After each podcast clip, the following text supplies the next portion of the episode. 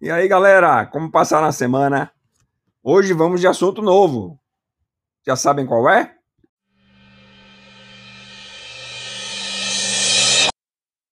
Hoje vamos de classificação das maloclusões.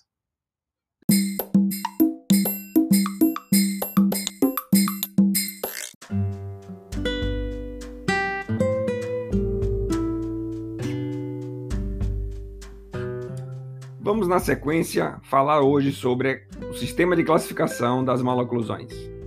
Iremos abordar de maneira clara e objetiva o sistema de classificação de Engel, um autor extremamente importante no âmbito da ortodontia, que desenvolveu um sistema de classificação no final do século retrasado, anos de 1899, e foi publicado na revista Dental Cosmos, um artigo chamado de Classificação das Maloclusões.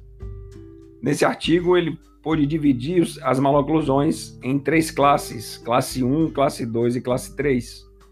Então, hoje nós vamos explorar esse assunto de maneira bastante proveitosa para que vocês, ao final da aula, possam identificar de maneira simples, clara e objetiva as maloclusões que iremos estudar e que eventualmente iremos diagnosticar na nossa clínica. Um grande abraço a todos e uma excelente aula.